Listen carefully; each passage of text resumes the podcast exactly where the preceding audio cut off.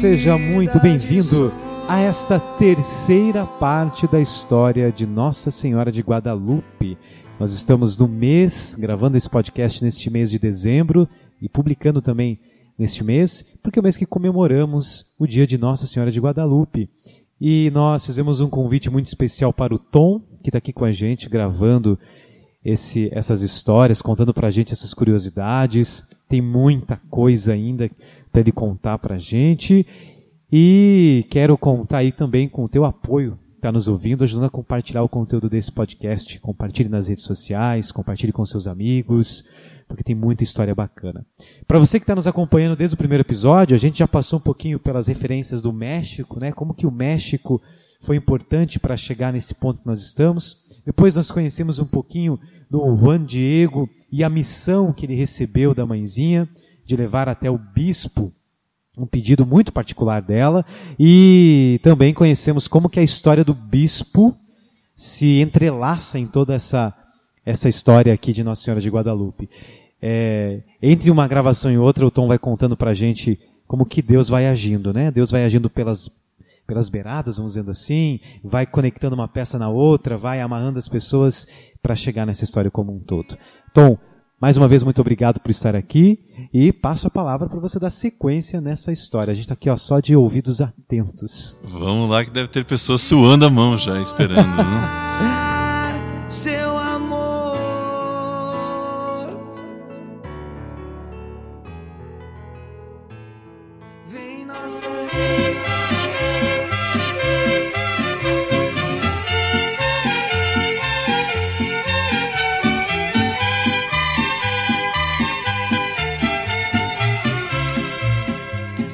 el cielo una hermosa mañana, desde el cielo una hermosa mañana. La guadalupana, la guadalupana, la guadalupana bajo al Tepeyac. La guadalupana, la guadalupana, la guadalupana bajo al Gostaria de retomar então esse encontro, né? Que teve de, o segundo encontro de Juan Diego com o bispo, né? Que foi lindo. É, nesse momento, quando eu vi a primeira vez, eu vi que o, o bispo desconfiou de Juan Diego, né? Ele achou realmente que a intenção de Juan Diego era retomar um templo. É, eu fui no, no museu antropologia, inclusive o museu eu quero indicar para quem for no México, não deixe de visitá-lo, mas fica um dia inteiro lá, que é muito legal. Tem a nossa história, tem a, a história do nosso povo das Américas está lá, né, nesse museu. E lá eu conheci a estátua dessa deusa, né, que é muito esquisita, cheia de, de detalhes e de significativas, e ela é, exigia muito sacrifício, né. E falando em sacrifício, nós temos muitos sacrifícios nessa história, né. É, os, os primeiros freis que chegaram é, às terras mexicanas foram os doze apóstolos, né, conhecido como doze apóstolos, e eles eram conhecidos assim porque andavam em doze, imagina, né? E eles tentavam pregar o evangelho com muita dificuldade, mas a princípio, quando eles chegaram nas suas narrativas, eles narram que a cidade, eh, as pedras eram meio avermelhadas, por causa da quantidade de pessoas que eram mortas, né? Numa das inaugurações que tiveram, foi mais de 8 mil sacrifícios que aconteceram em uma semana.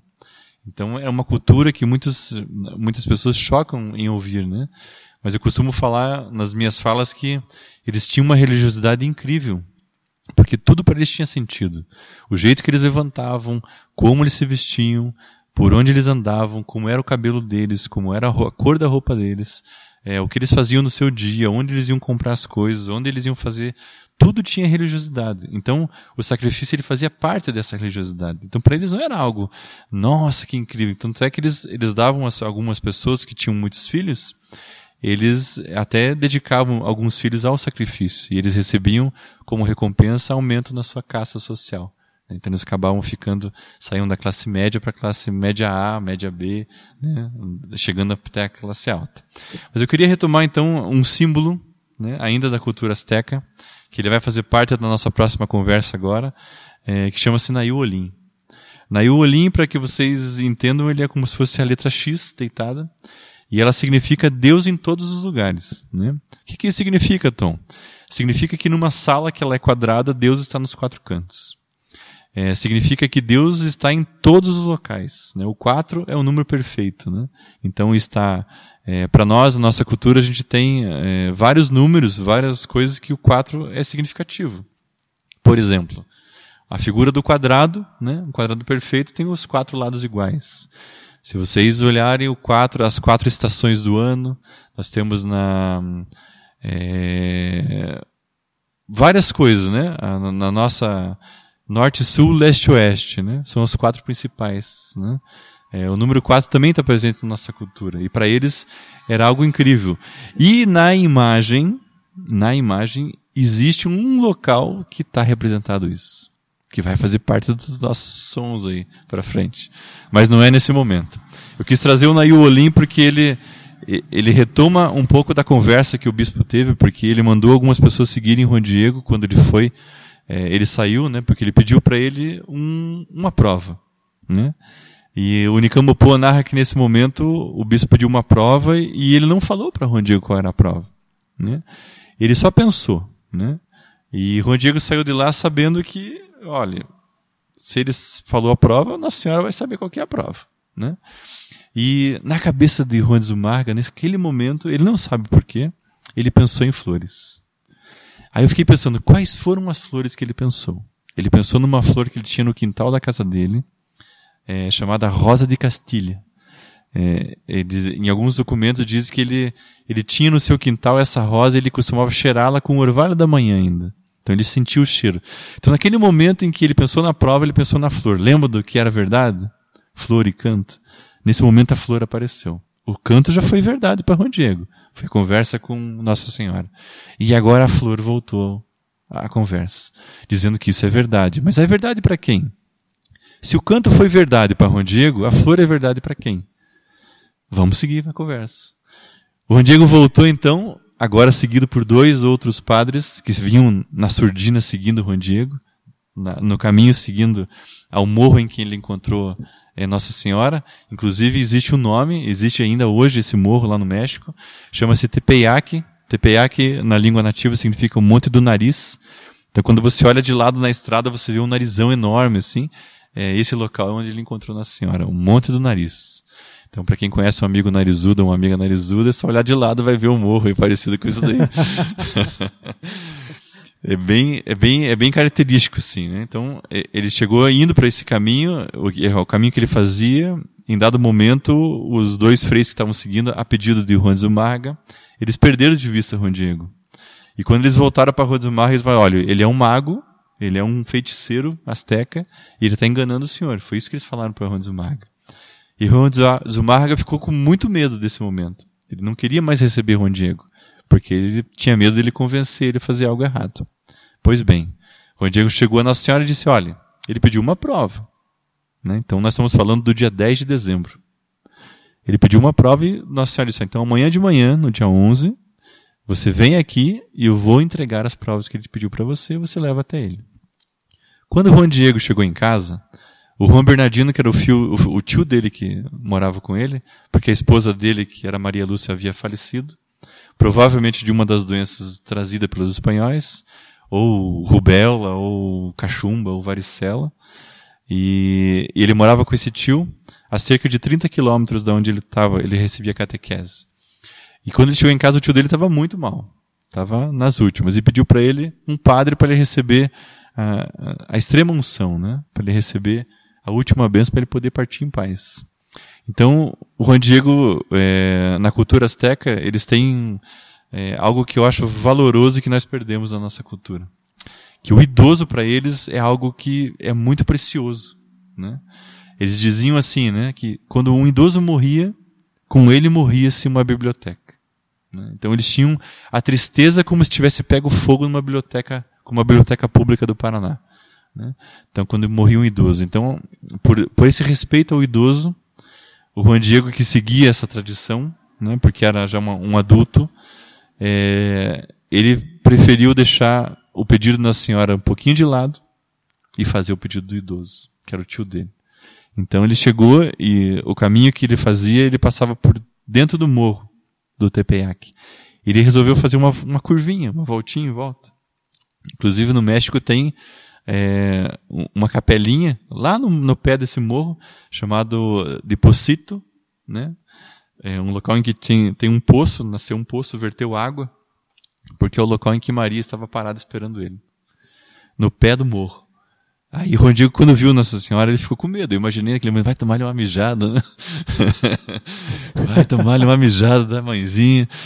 E, e, fui lendo aquele, aquele, aquele documento e ele chegou e, e ela disse, mas por que que você tá, o que tem no teu coração? Né? O que aflige você? Estou vendo que você está aflito. O que que tá?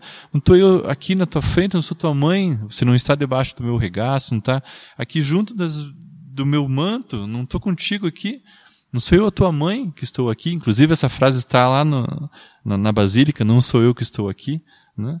É, ele diz assim, olha, né, para ela assim, puxa, eu queria fazer algo para o meu tio. Falei assim, ó, se tua preocupação é o teu tio, neste momento ele está curado.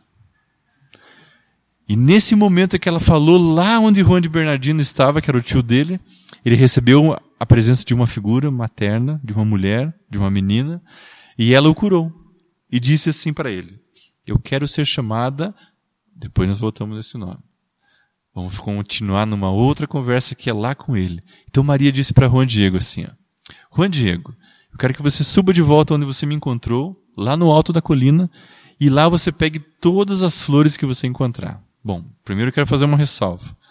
Era inverno, no México em dezembro é frio, e no alto do morro é mais frio do que embaixo do morro. Né? Para quem já subiu nos morros da vida e sabe que venta muito. E o que, que, que nascia lá? Era cacto. Cacto tem, tem de um monte, e pedra. E ele sabia que não podia nascer flores, mas ele acreditou. Que Nossa Senhora, na ordem de Nossa Senhora. Quando ele chegou no local, ele tinha tantas flores que ele teve que pegar sua tilma. A tilma era um, é, é, é um, é algo que eles usam ainda até hoje no interior do, do México. É como se fosse um poncho dos, do, dos gaúchos nossos aqui do sul, né? É, só que é um pano amarrado e ele tirou esse pano para poder ajudar a ele a segurar as flores, né? É, e ele segurou tudo nesse poncho, nessa tilma, né, que eles chamam de tilma, ela segurou no seu, no seu peito e levou até Nossa Senhora. Quando ela pegou, chegou para ela, ela pegou nas mãos essas flores e segurou as duas mãos de Juan Diego no peito e disse: só vai abrir na presença do bispo, somente nele. E fechou a tilma dele nele. Beleza, assim seguiu. Juan Diego voltou ao, ao, ao, convento e adivinha se o bispo quis recebeu. Não quis, porque ele estava com medo. Ele estava com muito medo. Mas aí, de tanta insistência, aqueles dois caras que disseram que ele era feiticeiro foram lá cutucar Juan Diego. Quiseram ver o que tinha embaixo da tilma. E quando eles puxavam a tilma para ver, eles dizem assim, né, nas suas narrativas, que parecia que as flores estavam bordadas no pano. Não eram flores reais, eram flores bordadas. Eles queriam ver o desenho, mas não conseguiram ver o desenho. Então, quando eles voltaram para o bispo e disseram assim: olha, eu sugiro para o senhor que o senhor veja que o, índio está trazendo aí, ele está trazendo alguma coisa. Eles ficaram curiosos e, como eles estavam no convento, eu acredito que nesse momento soou um alarme dizendo assim: o índio chegou com o que o bispo pediu. Né? Por que eu digo isso? Porque tinha 13 pessoas naquele local né, em que o, o Randiego entrou. E isso é uma prova, isso aí eu tenho certeza. Não é uma coisa que é um achismo, né? E não é um documento que foi escrito. É um documento que está na imagem de Guadalupe. Essa que é a parte massa. Né? É, dizem, ah, onde é que está o documento? Está escrito na imagem. Esse momento que eu vou narrar para vocês está escrito na imagem, assim como o Nail Olim existe em um local só na imagem. Esse momento que eu vou narrar para vocês está escrito na imagem. Eu já vou contar para vocês aonde. Então o Juan Diego entra pela sala e lá está o bispo Juan Bernardino, o Juan, o Juan Zumarra sentado no, junto com um, tradutor do lado dele. E o Juan Diego chega e ali naquele local ele solta a tilma. Nesse momento, adivinha o que cai no chão? As flores. Juan Zumarra diz é, em seu, alguns documentos que nesse momento é, ele olha para as flores e ele começa a chorar. Por quê? porque ele vê que eram muitas flores de Castilho, muitas rosas com o orvalho da manhã. Né? E esse momento que nós estamos falando é o dia 12 de dezembro perto das 10 horas da manhã, que também está escrito nessa imagem. Então, quando o nosso Padre Haroldo dizia para nós assim: vocês, essa imagem de Guadalupe não é para vocês simplesmente venerá-la, é uma imagem para vocês ler, é uma carta. E essa carta tem várias coisas legais. Então, a flor para quem que era? Era para o bispo, para dizer: olhe como era verdade o meu pedido. E quando ele levanta os olhos que ele vê a imagem, ele vê que é algo muito mais do que especial.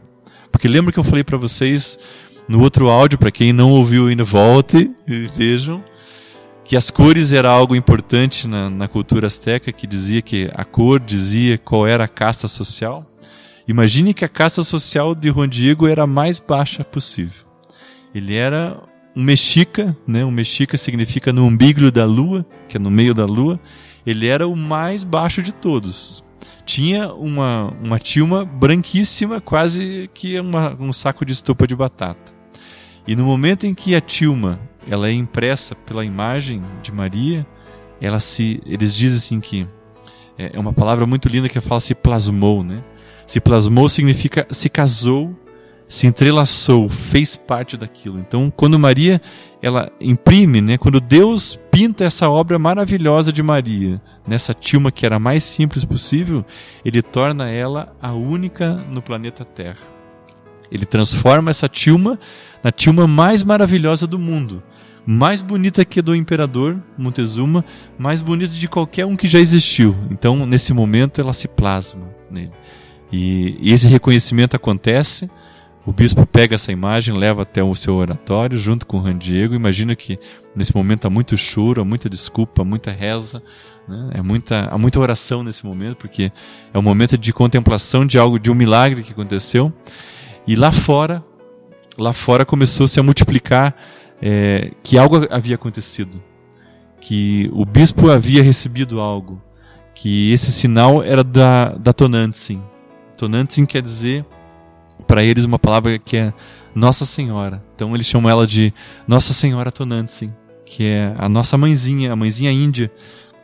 E lá fora começaram a gritar o nome de Maria. Os índios gritando. Os índios que não queriam ser convertidos começaram a gritar sobre a Tonantzin, que estava se revelando ao índio lá dentro. Então olha como ela é a semente do evangelho, né?